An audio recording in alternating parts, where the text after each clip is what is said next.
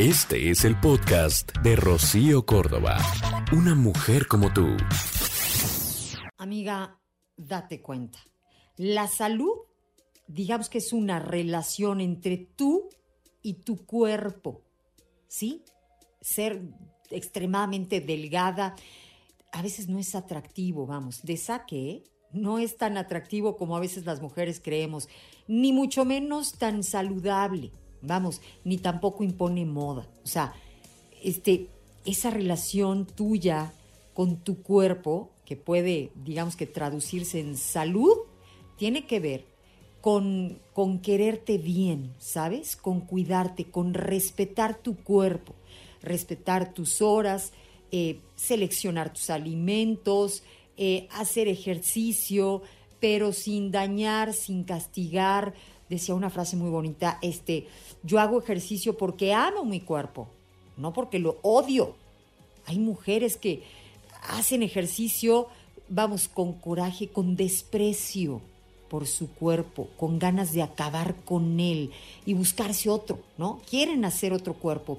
Y normalmente logramos un mejor cuerpo al quererlo. Y quererlo, repito, es cuidarlo, es respetarlo.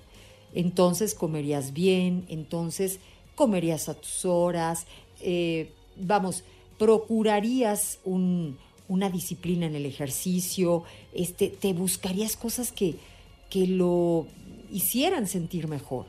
Y todo eso, por supuesto que se nota de muchísimas formas, pero obsesionarte con esa delgadez es todo lo contrario, ¿sabes? Es una evidente baja autoestima, es no aceptarte, es dejarte llevar por eh, eh, esos eh, parámetros estrictos, muy alejados de lo que es salud, de lo que es algo pensante. O sea, amiga, date cuenta que esto, digamos que te va a generar una tremenda frustración, una desesperación que va a seguir afectándote a ti y tu entorno. O sea, de saque tienes que empezar a aceptarte, vamos, como eres, y empezar a trabajar ese amor propio, para entonces poder estar en salud total. El podcast de Rocío Córdoba, una mujer como tú, en iHeartRadio. iHeartRadio.